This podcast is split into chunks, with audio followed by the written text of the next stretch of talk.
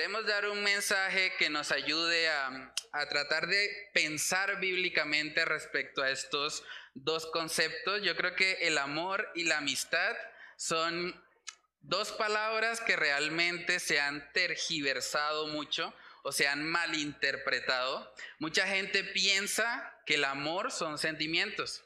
Si yo me, me siento bien, si me agrada algo, entonces estoy amando. Y mucha gente también piensa que la amistad es con pinchería, que un amigo es aquel que nos alcahuetea todo lo que nosotros querramos hacer, que nunca nos va a recriminar por nada, sino que simplemente va a estar ahí apoyando cualquier cosa que nosotros querramos hacer. Pero realmente ambas formas de pensar, aunque son las más comunes en la sociedad en la que vivimos, realmente no están alineadas a lo que la palabra de Dios enseña para el amor y para la amistad. Entonces vamos a comenzar con oración para pedirle al Señor que sea dirigiéndonos en este estudio y que podamos examinar bíblicamente cómo se ve un verdadero amigo. Oremos, Padre, te damos Muchas gracias por darnos la oportunidad, Señor, de estar hoy aquí reunidos con el propósito de abrir tu palabra, Señor, de meditar, Señor, en las verdades que tú nos has dejado escritas, Señor. Padre, oramos para que tú obres en la vida de cada uno de los oyentes, Señor, que tu Espíritu Santo sea obrando, sea convenciendo de pecado, justicia y juicio, y sea haciendo esa obra que humanamente yo no puedo hacer, Señor.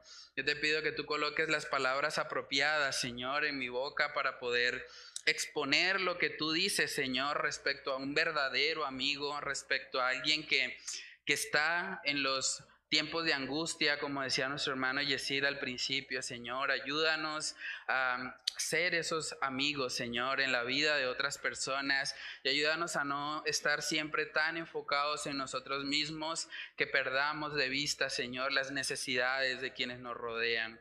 Padre, que seas tú hablando a nuestros corazones, que seas tú glorificado a través de este mensaje. Te lo pedimos, Señor, en el nombre de Cristo Jesús. Amén y amén.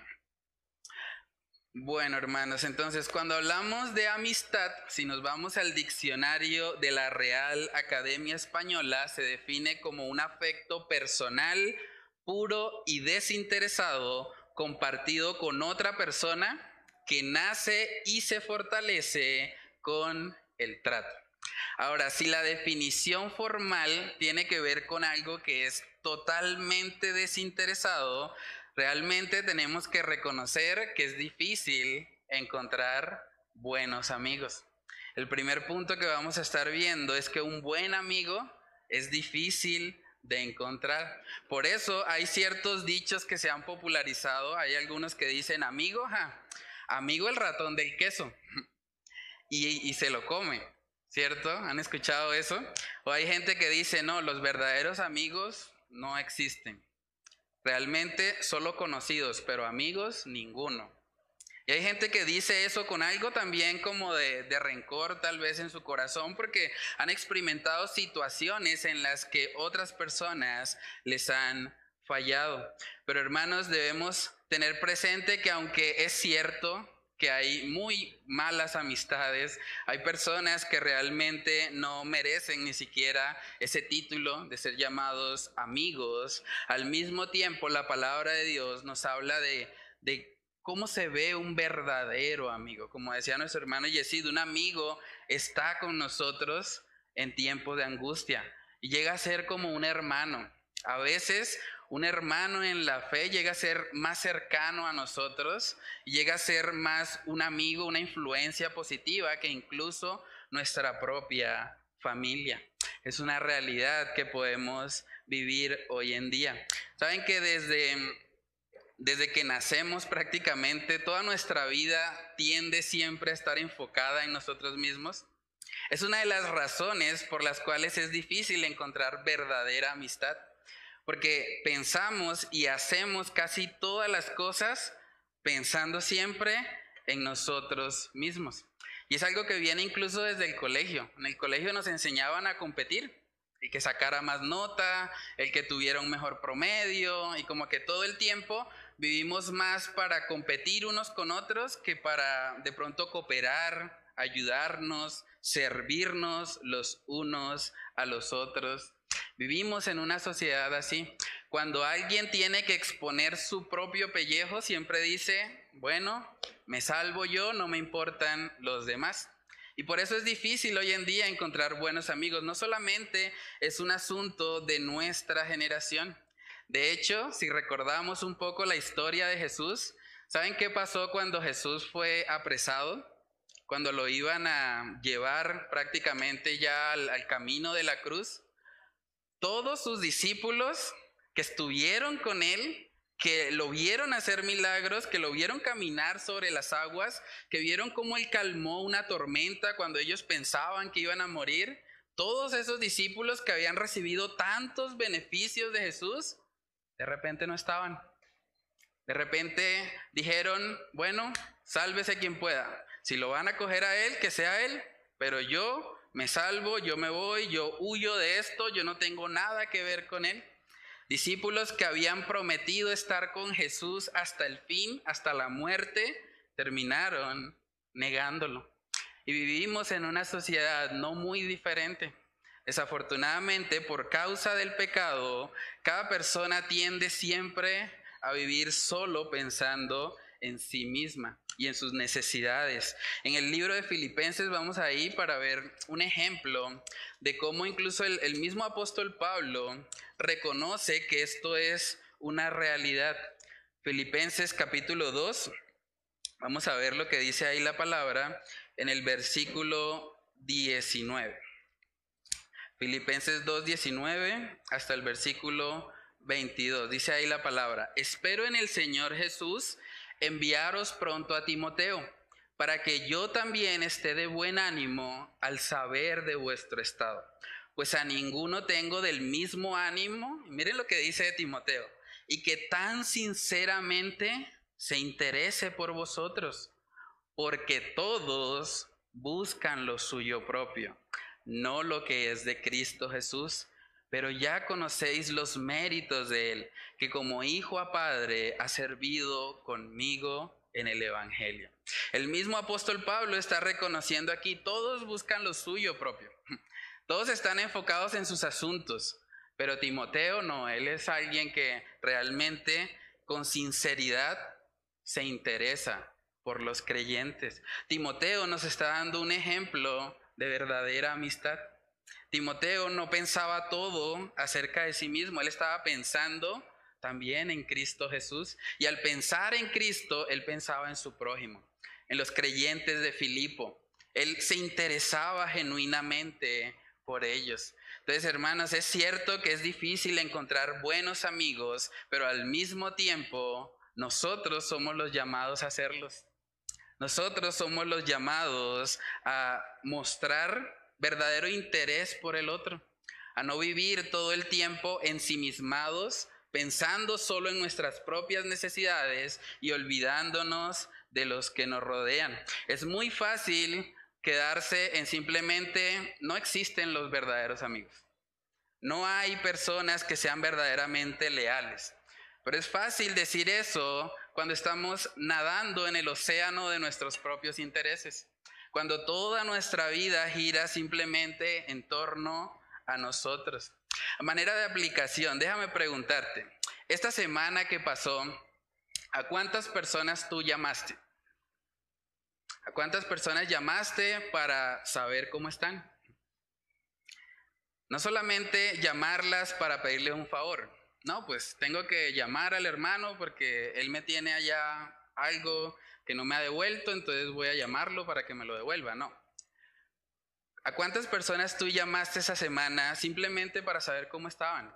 Simplemente para preguntarle cuáles son sus luchas, cómo puedes orar por esa persona, cómo puedes ayudarle en medio de lo que esa persona está viviendo. Saben que parte del problema, hermanos, de nuestra sociedad es que todos quieren tener un buen amigo, pero nadie quiere serlo. Nadie quiere dar ese paso de realmente interesarse, así como Timoteo, por las necesidades de los otros, con un corazón sincero. Hay gente que dice, no, pero es que a mí nadie me llama. Pero esa no debe ser la pregunta, la pregunta es, ¿a quién llamas tú? Hay gente que dice, bueno, pero es que nadie se preocupa por mí, sí, pero ¿por cuántos tú te estás preocupando? Hay gente que dice, bueno, pero nadie me quiere, ¿a cuántos quieres tú? Y cuando miramos las cosas desde ese punto de vista, nos damos cuenta que realmente necesitamos ayuda. Porque si queremos que cambie este concepto de que hay muy malos amigos, pues necesitamos, más aún nosotros como creyentes, dar testimonio de verdadera amistad. Algunos dicen, yo siempre estoy desanimado y nadie me llama. Otros dicen, bueno, pero realmente he pasado por tantas situaciones difíciles y dónde está la iglesia, dónde están los hermanos. Pero al mismo tiempo debemos preguntarnos, ¿dónde estás tú cuando hay otros hermanos pasando por situaciones adversas. Debemos examinarnos a nosotros mismos. Lo que terminábamos hace ocho días en el libro de Eclesiastés era básicamente una exhortación para darnos cuenta que no fuimos diseñados para vivir para nosotros mismos. El todo del hombre no está dentro de sí. Por eso es que las personas se frustran generalmente cuando viven para sí mismas. El todo del hombre, decía Salomón, es temer a Dios y guardar sus mandamientos. Entonces necesitamos cambiar totalmente el enfoque. Necesitamos vivir para Dios. Y parte de lo que Dios demanda en sus mandamientos es que le amemos primeramente a Él y en segundo lugar a nuestro prójimo, a los que nos rodean. Entonces estamos llamados también a ser esos verdaderos amigos en la vida de quienes nos rodean. Hermanos, saben que por paradójico que parezca, el ser humano entre menos vive para sí, más pleno es. Entre menos usted vive para sí mismo, va a encontrar mayor plenitud en el Señor. Así fuimos creados. En Filipenses capítulo 2, versículos más arriba, en el versículo 3, miren lo que dice ahí la palabra. Filipenses 2 del 3 al 4 dice, nada hagáis por contienda o por vanagloria, antes bien con humildad, estimando cada uno a los demás como superiores a él mismo, no mirando cada uno por lo suyo propio, sino cada cual también por lo de los otros. ¿Cómo así, pastor? ¿Usted me está diciendo entonces que yo no debo tener una alta autoestima? Yo no debo tener una autoestima superior a la de los demás. No lo estoy diciendo yo, lo está diciendo la Biblia. Filipenses 2, verso 3 dice, estimando cada uno a los demás como superiores a él mismo.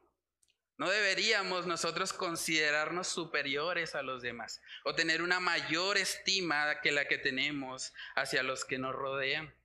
Por eso es que mucho de, la psicología actual realmente se ha desviado mucho del propósito de Dios para el ser humano. Porque si el todo del hombre es temer a Dios y guardar sus mandamientos, entonces cuando desde la psicología nos dicen que debemos vivir para nosotros, que debemos tener una alta autoestima, que debemos amarnos a nosotros mismos, creer en nosotros mismos. Simplemente lo que estamos haciendo es convirtiendo al ser humano en algo para lo cual Dios no lo diseñó. Fuimos creados para Dios y hasta que nosotros no vivamos alineados a eso, vamos a estar siempre frustrados. Yo creo personalmente que una de las razones por la que vemos el aumento exponencial de tristeza, depresión, problemas en el ser humano, es que todos los consejos que les están dando a las personas tienen que ver con vivir para sí mismos. Y eso no ayuda a nadie. Cuando alguien vive para sí mismo, simplemente va a encontrar vanidad. Vanidad de vanidades, todo es vanidad. Pero cuando el hombre deja de poner la mirada en sí mismo y pone la mirada en el Señor, entonces esa persona puede vivir una vida realmente plena. Las personas que han sido más gozosas tanto en la palabra de Dios como a lo largo de la historia del cristianismo son personas que no vivieron para sí mismos, que abandonaron sus sueños, que se enfocaron simplemente en vivir para la gloria del Señor. Y cuando hicieron eso encontraron plenitud y estuvieron dispuestos incluso a entregar sus vidas por aquello que les llenaba y que era superior a cualquier placer que este mundo puede ofrecer. Hay una frase de C.S. Lewis, el autor de las crónicas de Narnia, que me gusta mucho. Él dijo, la humildad no es pensar menos de ti mismo. La humildad es pensar menos en ti mismo. Cuando tú dejas de ser el centro de tu propia vida, vas a ver que tu vida es transformada. Cuando dejas de pensar que todo lo que haces es para ti, que tú simplemente vives para para autosatisfacerte, entonces vas a poder encontrar el gozo que Cristo nos ofrece. Entonces todos por naturaleza, por el pecado que mora en nosotros, tenemos la tendencia a vivir para nosotros mismos. Y es por eso que debemos ser intencionales. O sea, si usted sabe que tiene esa lucha, usted debe intencionalmente buscar espacios para mostrarse amigo, para llamar a un hermano, para de pronto saber cómo están otros, ¿Qué necesidades tienen? Saben que como iglesia nosotros hemos diseñado un espacio para que usted pueda venir acá a la congregación. Desde las nueve y media hemos llamado esa sección oración y café.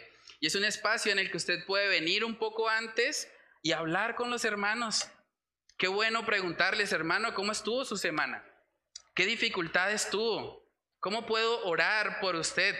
¿Qué puedo pedirle a Dios respecto a su vida? Todos los domingos a las 9 y 30 hay un grupo de hermanos que están siempre orando al Señor, los unos por los otros. Y necesitamos eso. Yo sé que es difícil para muchos de pronto entre semana venir al servicio o tienen alguna dificultad de pronto, pero si nosotros simplemente nos vemos una vez a la semana y no tenemos ningún tipo de interacción ni de comunión, realmente nosotros no estamos cumpliendo con lo que el Señor demanda para la iglesia.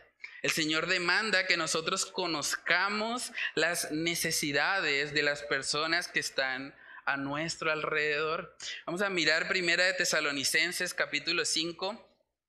Primera de Tesalonicenses capítulo 5 en el versículo 14, miren lo que dice. También os rogamos, pastores, ¿dice eso? También os rogamos, líderes, ¿no? Dice, también os rogamos, hermanos, que amonestéis a los ociosos, que alentéis a los de poco ánimo, que sostengáis a los débiles, que seáis pacientes para con todos. Hermanos, ¿cómo podemos aplicar ese pasaje si venimos al culto y apenas se termina el sermón salimos y no saludamos a nadie? ¿Se puede aplicar el pasaje así? No. Necesitamos tener esa comunión. ¿Cómo voy a saber si hay un hermano de poco ánimo? Tengo que hablar con él. Tengo que preguntarle, hermano, ¿cómo estuvo tu semana? ¿Qué dificultad tuviste? ¿Cómo puedo orar específicamente por ti? Ese tipo de hermandad debería verse en la iglesia. En la iglesia es donde deberían estar las mejores y más fuertes amistades. Acá en la iglesia. Ustedes deberían ser los mejores amigos que alguien pudiese tener, porque ustedes tienen el acceso a Dios y han creído en Cristo como Señor y Salvador. Es interesante ver cómo a lo largo de la palabra de Dios vemos varios ejemplos de buenas amistades. Uno de ellos está en el libro de Daniel. Vamos a ir ahí. Daniel capítulo 2. Daniel capítulo 2, versículos del 13 al 18.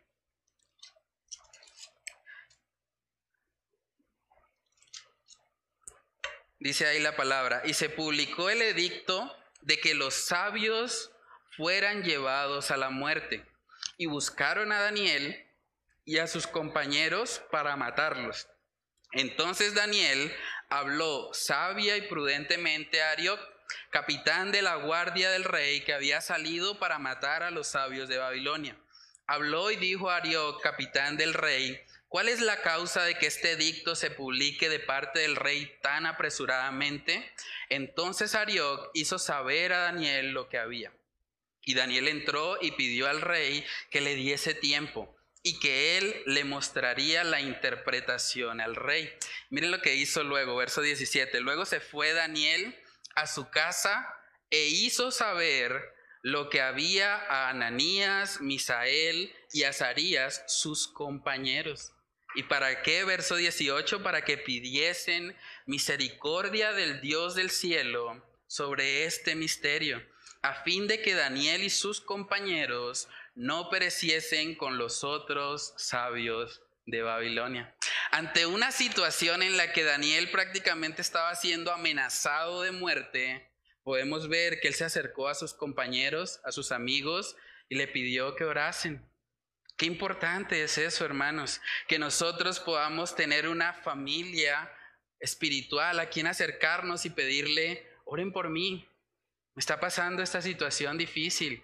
Necesito a alguien que clame al Señor por algo que estoy enfrentando. Saben que hay muchas situaciones difíciles aquí mismo dentro de la iglesia. Voy a contarles algunas. Hay hermanos en esta congregación que están siendo amenazados de muerte. O sea, hay personas aquí en la congregación que alguien les dijo que les iba a quitar la vida. Hay personas dentro de nuestra iglesia que están sufriendo porque tienen un familiar enfermo y el consejo médico es que le apliquen la eutanasia. Y esas personas están sufriendo porque su familia no creyente quiere efectuar ese procedimiento y esa persona como creyente no quiere hacerlo. Hay personas que están luchando con eso. Hay hermanos acá que están a punto de perder el techo porque están hasta acá de deudas y les toca vender muy probablemente sus posesiones para pagar al menos una parte de lo que ellos están debiendo. Hay otros hermanos que están luchando con la depresión al punto que han, han, contemplado la idea de quitarse la vida acá en la congregación. Usted no sabe si la persona que tiene al lado es una de las que estoy mencionando acá. ¿Y por qué no sabemos eso? Porque a veces estamos tan centrados en nosotros mismos y nuestras necesidades que no nos tomamos el tiempo de simplemente saludar al que está al lado y preguntarle, ¿cómo estuvo tu semana? ¿Qué dificultad tienes? ¿Cómo puedo orar por ti? Si queremos realmente ser buenos amigos, necesitamos estar presente en la vida de los que nos rodean. Entonces empecemos con el que está al lado Preguntémosle cómo está, qué necesidades tiene, cómo puedo orar por ti. Saben que la palabra de Dios nos dice, como decía nuestro hermano Yesid en Juan capítulo 13, en Juan capítulo 13 dice que una de las formas en que los cristianos van a ser reconocidos como discípulos de Cristo si tuvieran amor los unos por los otros. Juan capítulo 13, versículo 34 dice, un mandamiento nuevo os doy, que os améis unos a otros como yo os he amado, que también os améis unos a otros. En esto conocerán todos que sois mis discípulos, si tuviereis amor los unos con los otros. Entonces, hermanos, es fundamental que en vez de quejarnos porque no hay buenas amistades, que nosotros nos esforcemos cada día por ser mejores amigos mejores personas que estén dispuestas para ayudar a todo aquel que está pasando por una necesidad. Saben que muchas personas han llegado a Cristo por medio de una situación de aflicción. Cuando un cristiano se le acercó y le dio un consejo bíblico, cuando le predicó la palabra, en el momento tal vez de tribulación que alguien estaba enfrentando.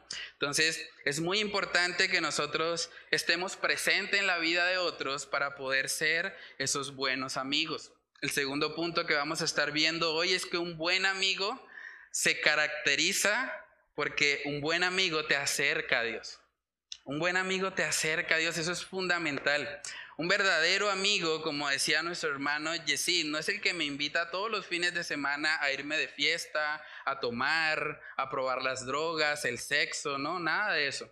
Un verdadero amigo realmente es aquel que se preocupa por mi alma, es aquel que está dispuesto a esforzarse con tal de que yo pueda tener un encuentro con el Señor Jesucristo. Y tal vez uno de los mejores ejemplos respecto a eso lo tenemos en el libro de Lucas, capítulo 5, versículos del 17 al 20. Lucas 5, verso 17 dice, aconteció un día que él estaba enseñando y estaban sentados los fariseos y doctores de la ley, los cuales habían venido de todas las aldeas de Galilea, de Judea y Jerusalén. Y el poder del Señor estaba con él para sanar. Y sucedió que unos hombres que traían en un lecho a un hombre que estaba paralítico, procuraban llevarle adentro y ponerle delante de él. Pero no hallando cómo hacerlo a causa de la multitud, subieron encima de la casa y por el tejado le bajaron con el techo, poniéndole en medio delante de Jesús. Al ver la fe de ellos, le dijo, hombre, tus pecados te son perdonados. Cualquier persona podía haber dicho, no, pero es que hay una multitud ahí, no, eso tocará otro día. Hoy no se puede. Hubiesen pensado, si hubiese sido un hipercalvinista, hubiese dicho, pues de pronto no es de los escogidos. ¿Para qué me esfuerzo, no? ¿Para qué voy a, montarme por allá un techo, no? Dejémoslo hasta ahí. Hay una imagen que encontré que nos muestra un poco eh, cómo sería esa situación para tratar de verlo a nivel visual. Yo creo que las caras no son las más apropiadas. No sé si ustedes han cargado un cuerpo alguna vez, pero un cuerpo es bastante pesado. Yo no creo que esas serían las caras. Probablemente alguien, si está cargando un peso como ese, estaría rojo y estaría ahí cargando esa cuerda y ellos pudiesen haber pensado muchas cosas para no hacer ese esfuerzo. Podían haberse excusado en que había una multitud muy grande. Podían haber dicho, bueno, pero es que si yo me caigo de ahí del techo, pues vamos a quedar dos paralíticos. O sea, mejor dejarlo hasta ahí. O alguien hubiese pensado, pero si se rompe una de esas cuerdas y se nos cae el paralítico, no tenemos ya ni siquiera alguien a quien Jesús pueda ver.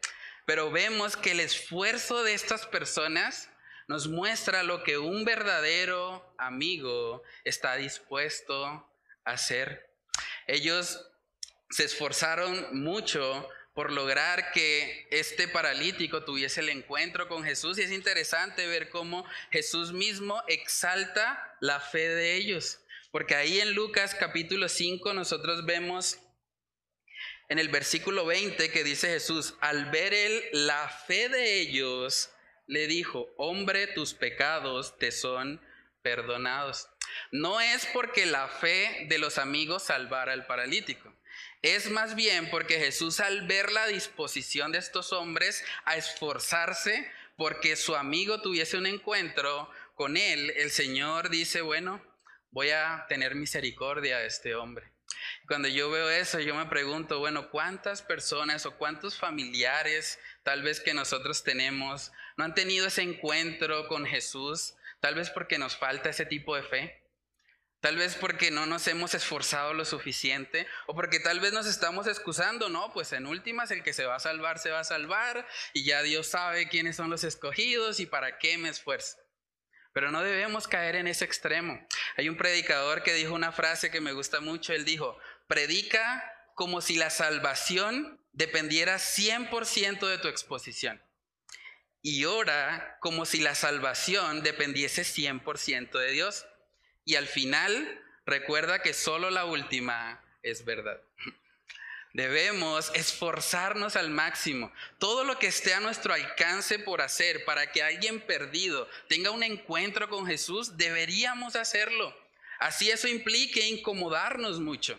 Así eso implique tener que cargar un hombre probablemente de más de 60 kilos hasta un techo en donde podían fácilmente haberse caído de ahí. No eran los mejores techos ni las mejores estructuras en esa época, pero ellos estuvieron dispuestos a asumir el riesgo por amor a los que están perdidos. De la misma manera, nosotros como creyentes hermanos tenemos un llamado. En el libro de Romanos capítulo 10 vemos que el apóstol Pablo habla acerca de esto. Él dice, ¿cómo pues invocarán a aquel en el cual no han creído? ¿Y cómo creerán en aquel de quien no han oído? ¿Y cómo oirán sin haber quien les predique? ¿Y cómo predicarán si no fueren enviados? Como está escrito, cuán hermosos son los pies de los que anuncian la paz, de los que anuncian buenas nuevas. Necesitamos ir y alcanzar a aquellos que están viviendo en una situación sin conocer a Cristo. Nosotros como cristianos nos ha sido encomendado el Evangelio y debemos llevarlo a otros aún cuando eso implique incomodarnos. Saben que cuando uno mira la vida del apóstol Pablo, realmente somos muy exhortados. Este hombre estaba completamente loco por alcanzar a otros con el Evangelio. Él no estaba pensando, no, pues ya el que se va a salvar, se va a salvar, no. Él estaba diciendo, voy a dar todo de mí voy a desgastar mi vida de tal manera que voy a hacer lo máximo que pueda por lograr que aquellos que no han conocido a Cristo puedan conocerlo y puedan ser salvos. Segunda de Corintios capítulo 11, este es un capítulo muy confrontante. En el versículo 24 podemos ver un poco de todo lo que el apóstol Pablo vivió. Miren lo que dice en el versículo 24. Él dice, de los judíos cinco veces he recibido 40 azotes menos uno. Tres veces he sido azotado con varas, una vez apedreado, tres veces he padecido naufragio, una noche y un día he estado como náufrago en alta mar, en caminos muchas veces, en peligros de ríos, peligros de ladrones, peligros de los de mi nación, peligros de los gentiles, peligros en la ciudad, peligros en el desierto, peligros en el mar, peligros entre falsos hermanos, en trabajo y fatiga, en muchos desvelos, en hambre y sed, en muchos ayunos, en frío y en desnudez, y además de otras cosas, lo que sobre mí se agolpa cada día, la preocupación por todas las iglesias. Imagínense todo lo que el apóstol Pablo estaba dispuesto a hacer y a sufrir con tal de llevar el mensaje del Evangelio. Y a veces a nosotros nos da temor predicar en el lugar de trabajo. Porque pensamos, ay, es que me van a mirar ahora feo si digo que soy cristiano. Hermanos, no deberíamos vivir de esa manera. Si queremos ser verdaderos amigos, tenemos que valientemente predicar el Evangelio a toda criatura. Si usted está aquí hoy y algún amigo lo invitó para que usted viniera a la congregación a escuchar este mensaje, dele gracias a Dios por ese amigo. De verdad, usted es privilegiado. Es muy difícil hoy en día encontrar buenos amigos que realmente se preocupen por llevarnos a acercarnos a Cristo Jesús. Entonces necesitamos como creyentes ser esos amigos. En Proverbios capítulo 27, en el versículo 9, también podemos ver que parte de lo que un buen amigo hace es dar una palabra en el momento de aflicción. Proverbios capítulo 27, en el versículo 9 dice ahí la palabra, el ungüento y el perfume alegran el corazón. Y el cordial consejo de quién? Del amigo al hombre, ¿cierto? Entonces, un buen amigo es aquel que está dispuesto a aconsejarnos. Y el mejor consejo que un amigo nos puede dar es el consejo de Dios revelado en su palabra. Entonces, qué bendición cuando nosotros tenemos un amigo, cuando tenemos que tomar decisiones en nuestra vida y podemos consultarle a alguien. Para mí ha sido una gran bendición. Yo creo que yo no estaría donde estoy hoy si no fuese por ciertos amigos que el Señor colocó en mi vida y que me aconsejaron. En momentos donde yo tenía que decidir, bueno, realmente voy a asumir el, el llamado de Dios respecto al pastorado Hubo personas, amigos, que me aconsejaron respecto a eso. También cuando yo tuve que tomar decisiones respecto a mi vida laboral, cuando recién me había graduado de la universidad y tenía la lucha, bueno, realmente voy a trabajar, voy a estar en la iglesia, ¿qué voy a hacer? Cuando tuve que tomar decisiones respecto a con quién me iba a casar, yo le doy gracias a Dios por todas esas personas, esos amigos que usaron la palabra de Dios para aconsejarme, y gracias a ellos estoy hoy donde estoy, gracias a lo que Dios hizo a través de sus vidas. Y nosotros como creyentes estamos llamados a ser esos amigos. Pregúntate tú hoy a manera de reflexión, ¿tú eres una persona que está siendo aconsejada bíblicamente? ¿Tienes amigos a quienes puedes preguntarle sobre las decisiones importantes de tu vida?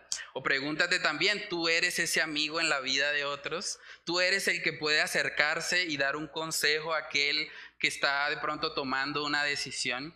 Es importante que nosotros asumamos ese rol y que cuando hablamos con personas no cristianas podamos utilizar esa situación y ese consejo para llevarlos a los pies de Cristo.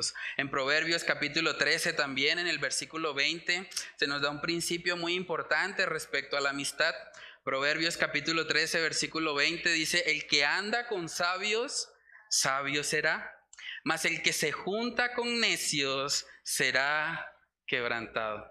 Los mejores amigos que tú tienes en tu vida deben ser personas creyentes. Porque solamente los creyentes tienen el Espíritu Santo morando en ellos. Y solamente un creyente va a poder guiarte bíblicamente para tomar buenas decisiones. Es curioso cómo hoy en día mucha gente dice, no, pues yo soy amigo del sicario y yo no mato a nadie. O yo soy amigo allá del, del jíbaro, del drogadicto y yo nunca he fumado. Pero realmente cuando una persona permanece en un nivel de amistad muy cercano con este tipo de personas, empiezan a influirlo. Saben que estadísticamente hablando, la razón principal por la que una persona consume drogas por primera vez es porque un amigo lo incitó. Es porque un amigo le dijo, ay, no sea bobo, pruébelo. Ay, zanahorio ahora, cómaselo, pruébelo, no le va a pasar nada. Cuando empiezan con ese tipo de presión social, las personas poco a poco empiezan a ceder y terminan, algunos incluso han terminado en la cárcel o han terminado como indigentes por causa de la drogadicción. Hay una frase de un autor puritano que él dijo, siempre estamos dispuestos a adoptar los modos o las costumbres de aquellos con quienes compartimos. Y cuanto más los queremos, más dispuestos estamos. Sin que nos demos cuenta, ellos influyen sobre nuestros gustos y opiniones. Gradualmente abandonamos lo que a ellos no les gusta y adoptamos lo que a ellos les gusta para quedar bien con ellos.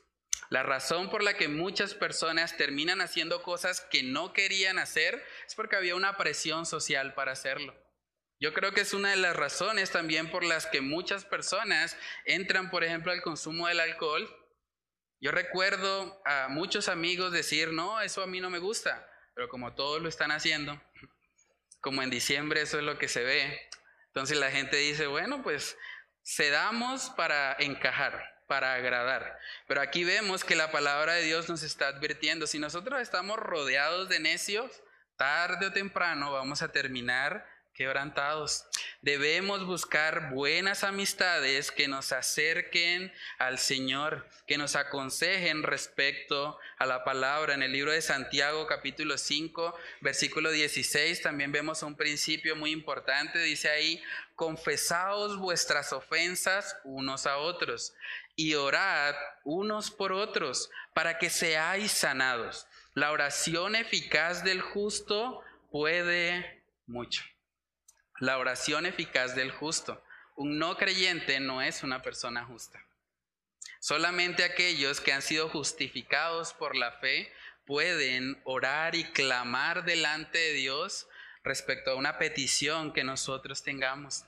Por eso es tan importante esto. Ese tiempo de oración y café que estamos haciendo antes del culto es fundamental. Es muy bueno que ustedes puedan venir un poco más temprano. Yo sé que demanda un poco más de esfuerzo, pero si ustedes lo hacen van a ser bendecidos. Van a poder ver cómo a través de esa comunidad, de esa hermandad, de esa oración unos por otros, van a crecer en su fe.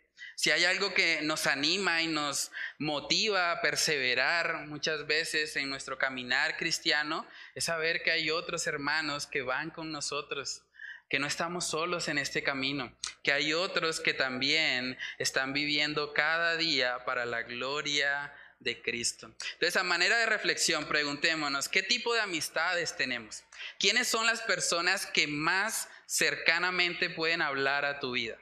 Pregúntate eso. Cuando llegan las aflicciones, y van a llegar para todos, la Biblia dice, así como Él promete que va a salvar a todo aquel que cree, también dice que en el mundo tendremos aflicción. Entonces una promesa de Dios es que vamos a sufrir. en algún momento de nuestra vida. Ahora, ¿qué tipo de amigos te gustaría tener cuando estés sufriendo? Cuando pierdas un familiar, un ser querido, cuando tu negocio vaya mal, cuando de pronto quiebres económicamente. ¿Qué tipo de amigos querrías tener ahí?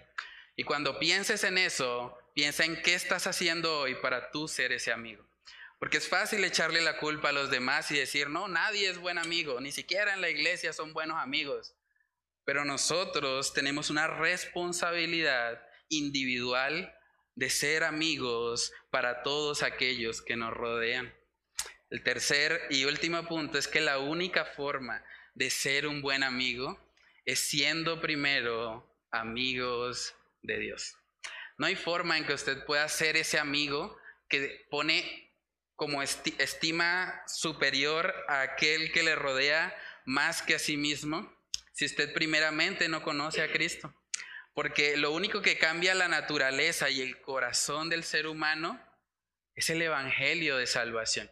En el libro de Santiago capítulo 2, ese es un texto también hermoso, nos hablan acerca de un personaje llamado Abraham. Y miren lo que dice Santiago 2, versículo 23.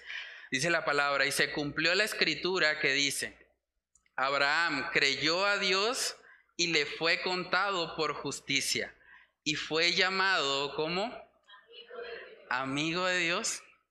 Una persona común, como ustedes, como yo, fue llamada amiga de Dios. ¿Cómo lo hizo? Dice el texto, creyó a Dios. Y es interesante notar que dice que él le creyó a Dios, no dice que él creyó en Dios como de forma abstracta. Hoy en día vemos mucha gente decir, es que yo creo en Dios a mi manera, ¿no? No se puede creer en Dios a la manera de nadie. Si alguien dice que cree a Dios en su manera, realmente cree en sí mismo, en el Dios que esa persona se ha creado. Pero cuando hablamos de creer a Dios como Abraham lo hizo, es creer en el Dios de las Escrituras, creer en lo que Él ha dicho acerca de sí mismo y en el plan de salvación que Él nos ha regalado por medio de Cristo Jesús. Saben que el problema principal del ser humano, más que no tener buenos amigos, el problema principal es que somos enemigos de Dios. Dice la palabra en el libro de Isaías capítulo 59, vamos ahí. Isaías capítulo 59, versículos del 1 al 2. Dice ahí la palabra, He aquí que no se ha cortado la mano de Jehová para salvar, ni se ha agravado su oído para oír, pero vuestras iniquidades han hecho división entre vosotros y vuestro Dios, y vuestros pecados han hecho ocultar de vosotros su rostro para no oír. El problema del ser humano, lo que ha hecho división entre Dios y los hombres, es el pecado. El pecado. Y parte del problema de esta sociedad es que la gente no quiere reconocerse a sí misma como pecadora. Pero saben que cuando nosotros examinamos los diez mandamientos, vamos a verlos ahí. Los diez mandamientos, cuando usted mira esto y realmente usted lo compara con su vida, el primer mandamiento dice, no tendrás dioses ajenos delante de mí. No tendrás dioses ajenos. Un Dios es todo aquello a lo cual yo le dedico toda mi admiración, todo mi tiempo. Un Dios puede ser prácticamente cualquier cosa. Personalmente yo era un idólatra del sexo porque yo tuve muchas luchas, sobre todo al principio de, mi cristianismo, con la pornografía. Y el Señor me rescató de eso, pero en ese momento mi Dios era eso, era el sexo. También vemos que dice, no adorarás imágenes. Y como que tradicionalmente pensamos, no, pues adorar imágenes es lo que hacen allá con las estatuas y que se arrodillan y todo eso, ¿no? La Biblia dice que el ser humano fue hecho a imagen y semejanza de Dios. Cuando nosotros decimos que somos el centro de nuestra vida, cuando vivimos para nosotros mismos, estamos adorando a la imagen de Dios en vez de adorarle a Él. Entonces también fallamos en eso. El tercer punto, el tercer mandamiento dice, no tomarás el nombre de Dios en vano. Cuando hablamos ligeramente acerca de Dios, cuando usamos su nombre incluso para ofender a otros, hay personas que se le adelanta a alguien en el tráfico y le dice, Dios te bendiga. Y como que usa, usa, usa el nombre de Dios para tratar de ofenderle a la otra persona. El cuarto dice, acuérdate del día de reposo para santificarlo. ¿Cuántas veces hemos trabajado 24/7? Porque pensamos, no, es que si yo descanso un día no me va a alcanzar. Es que no va a ser suficiente. Y transgredimos también ese mandamiento. El quinto dice, honra, a tu padre y a tu madre. ¿Cuántas travesuras hicimos en nuestra vida? Incluso hoy en día, siendo adultos, muchas personas deshonran a sus padres. Cuando usted no llama a sus padres, cuando usted no comparte tiempo con ellos, cuando realmente no se preocupa por sus vidas, usted también está fallando en eso. Vemos ahí que dice no matarás y ahí es donde mucha gente dice, ah, bueno, uff, por lo menos, no matarás. Yo por lo menos no he matado a nadie. Pero cuando vamos a los evangelios vemos que Jesús dijo que que aborrece a su hermano es homicida. Entonces cuando usted odia a otra persona, cuando usted está enojado contra ella, usted se ha convertido en un asesino. Y la Biblia dice que Dios pesa el corazón.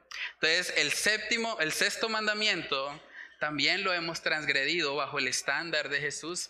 El séptimo dice, no cometerás adulterio. Y mucha gente dice, bueno, yo no me he acostado con nadie, solamente he estado con mi esposa, entonces nunca he sido adúltero. Resulta que la palabra dice también que el que mira con codicia a una mujer en su corazón ya se ha convertido en un adúltero. Saben que cuando estudiábamos el libro de Salomón, mucha gente dice, ah, pero es que Salomón era un lujurioso, ¿cómo iba a estar con mil mujeres? Saben que la pornografía permite estar con más de diez mil. Es lo mismo. Incluso mucho peor, Salomón no tenía acceso a la pornografía como hoy en día se tiene acceso. Entonces realmente si miramos el séptimo mandamiento, somos culpables. El octavo dice, no robarás. Y uno dice, bueno, pues yo no le he robado a nadie. Cuando usted llega tarde a un lugar, usted está robándole el tiempo a la persona. Cuando usted le dijo que iba a llegar a una hora y no llegó. O en su lugar de trabajo, cuando usted se va antes porque dice, bueno, el jefe no está, Puedo salir un poco antes y no se va a dar cuenta. Usted está robándole tiempo a la empresa. Cuando usted se queda con un lapicero que le dieron para hacer cualquier cosa y usted se lo llevó, usted está robando también. El noveno mandamiento, no mentirás. Y ahí es donde todos tenemos que reconocer que somos culpables. Desde que nacimos hasta la edad que tenemos, luchamos con eso. No mentirás. Y el último dice, no codiciarás nada de tu prójimo. Cuando miramos las redes sociales, toda esa publicidad que llega, muchas veces nuestro corazón se llena de codicia. Empezamos a pensar, pero ¿por qué no tengo esas vacaciones? Mire que el hermano tal sí puede ir al mar y sí puede disfrutar y a mí no me alcanza ni para pagar el arriendo.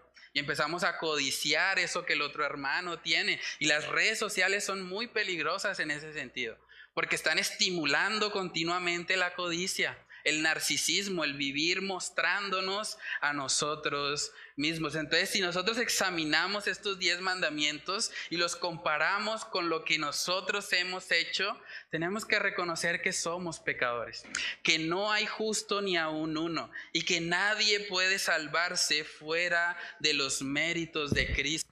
Bueno, entonces cuando nosotros examinamos la ley de Dios, realmente tenemos que reconocer no hay nadie que cumpla con ese estándar. Por eso era necesario que Cristo viniera. Cristo Jesús vino al mundo a morir por los pecadores. Él no vino por buenas personas porque no hay buenas personas.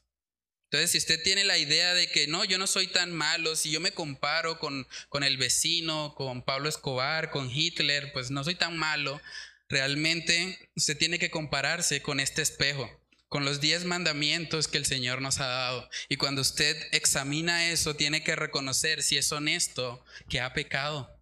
Por eso segunda de Corintios capítulo 5 versículo 21 nos habla del glorioso intercambio. Dice el verso 21 al que no conoció pecado, hablando de Jesús, por nosotros lo hizo pecado, para que nosotros fuésemos hechos justicia de Dios en él. En otras palabras, hermanos, todos estamos manchados por el pecado y nadie puede acercarse a Dios. Nadie puede tener una amistad con Él fuera de los méritos de Cristo Jesús. Porque Cristo Jesús, como bien dice el texto, no conoció pecado. Él se convierte en el mediador entre Dios y los hombres. Con mis zapatos llenos de pecado, yo no puedo tener una comunión o una amistad con Dios. Pero cuando yo creo en Cristo, dice la palabra que su justicia es puesta en mi cuenta. Entonces ahora cuando Dios me ve, Dios no me ve con toda mi larga lista de pecados, Dios me ve con la justicia de Cristo puesta sobre mí. Y por lo tanto, ahora sí puedo acercarme. Ahora sí puedo tener una relación con Él. Ahora sí puedo, como Abraham, ser llamado amigo de Dios. Primera de Pedro, capítulo 3, vamos ahí. Primera de Pedro, capítulo 3, en el versículo 18, sigue hablando de lo que es ese glorioso intercambio. Primera de Pedro 3:18 dice, porque también Cristo padeció una sola vez por los pecados, el justo por los injustos, para llevarnos a Dios, siendo la verdad muerto en la carne, pero vivificado en espíritu. El justo por los injustos. Quiero preguntarte, ¿tú has recibido eso en tu vida? Tal vez estás visitando hoy, tal vez nunca habías pensado acerca de estas cosas, pero yo te animo, medita en todo lo que vimos hace un momento. Tú has transgredido cada uno de los diez mandamientos. Si eres como yo, lo has hecho. Entonces, si Dios te juzgara a ti a la luz de esa ley, estarías condenado. No tendrías esperanza. Por eso el llamado que quiero hacerte hoy como buen amigo, intentando ser un buen amigo, es que vengas a Cristo. Conócele a Él. Él se entregó en la cruz por tus pecados, pero tú debes rendirte. Tú debes reconocer que has fallado, debes arrepentirte de tus pecados y aceptarle como Señor y Salvador de tu vida. En el versículo que leímos hace un momento en Juan capítulo 15, vemos que el Señor Jesús habla acerca de este amor tan grande que Él nos ha ofrecido solo por gracia. En Juan capítulo 15, verso 13 dice, nadie tiene mayor amor que este, que uno ponga su vida por sus amigos. Vosotros sois mis amigos si hacéis lo que yo os mando. Ya no os llamaré siervos porque el siervo no sabe lo que hace su Señor, pero os he llamado amigos porque todas las cosas que oí de mi Padre os las he dado a conocer. Nunca, jamás en toda tu vida vas a poder experimentar un mayor amor que el amor de Cristo derramado en la cruz. Nunca. Nadie tiene mayor amor que ese. Hoy tú debes decidir qué vas a hacer con ese amor. En Romanos 5, versículo 7 también vemos que el Señor dice que más Dios muestra su amor para con nosotros en que siendo aún pecadores, Cristo murió por nosotros. ¿Qué vas a hacer con eso? ¿Qué vas a hacer con ese amor? ¿Vas a venir a Él como tu Señor y Salvador? ¿Vas a aceptar ese llamado que Él te hace a tener una amistad, a tener una comunión con Él por medio de Cristo Jesús? ¿O vas a seguir viviendo en tus pecados? Saben, hermanos, Dios quiere tener una amistad con cada ser humano. Él quiere que nosotros nos reconciliemos con Él por medio de Cristo. Por eso el llamado para aquel que no lo conoce es que se arrepienta de sus pecados y venga a Él y se ponga cuentas. Y en Cristo Jesús va a poder experimentar ese mayor amor que solamente Él ofrece. Y para aquellos que ya le han conocido, estamos llamados a profundizar en esa comunión, en esa dulce comunión que tenemos en Cristo Jesús. Conocerle a Él, dice la palabra, que es la vida eterna.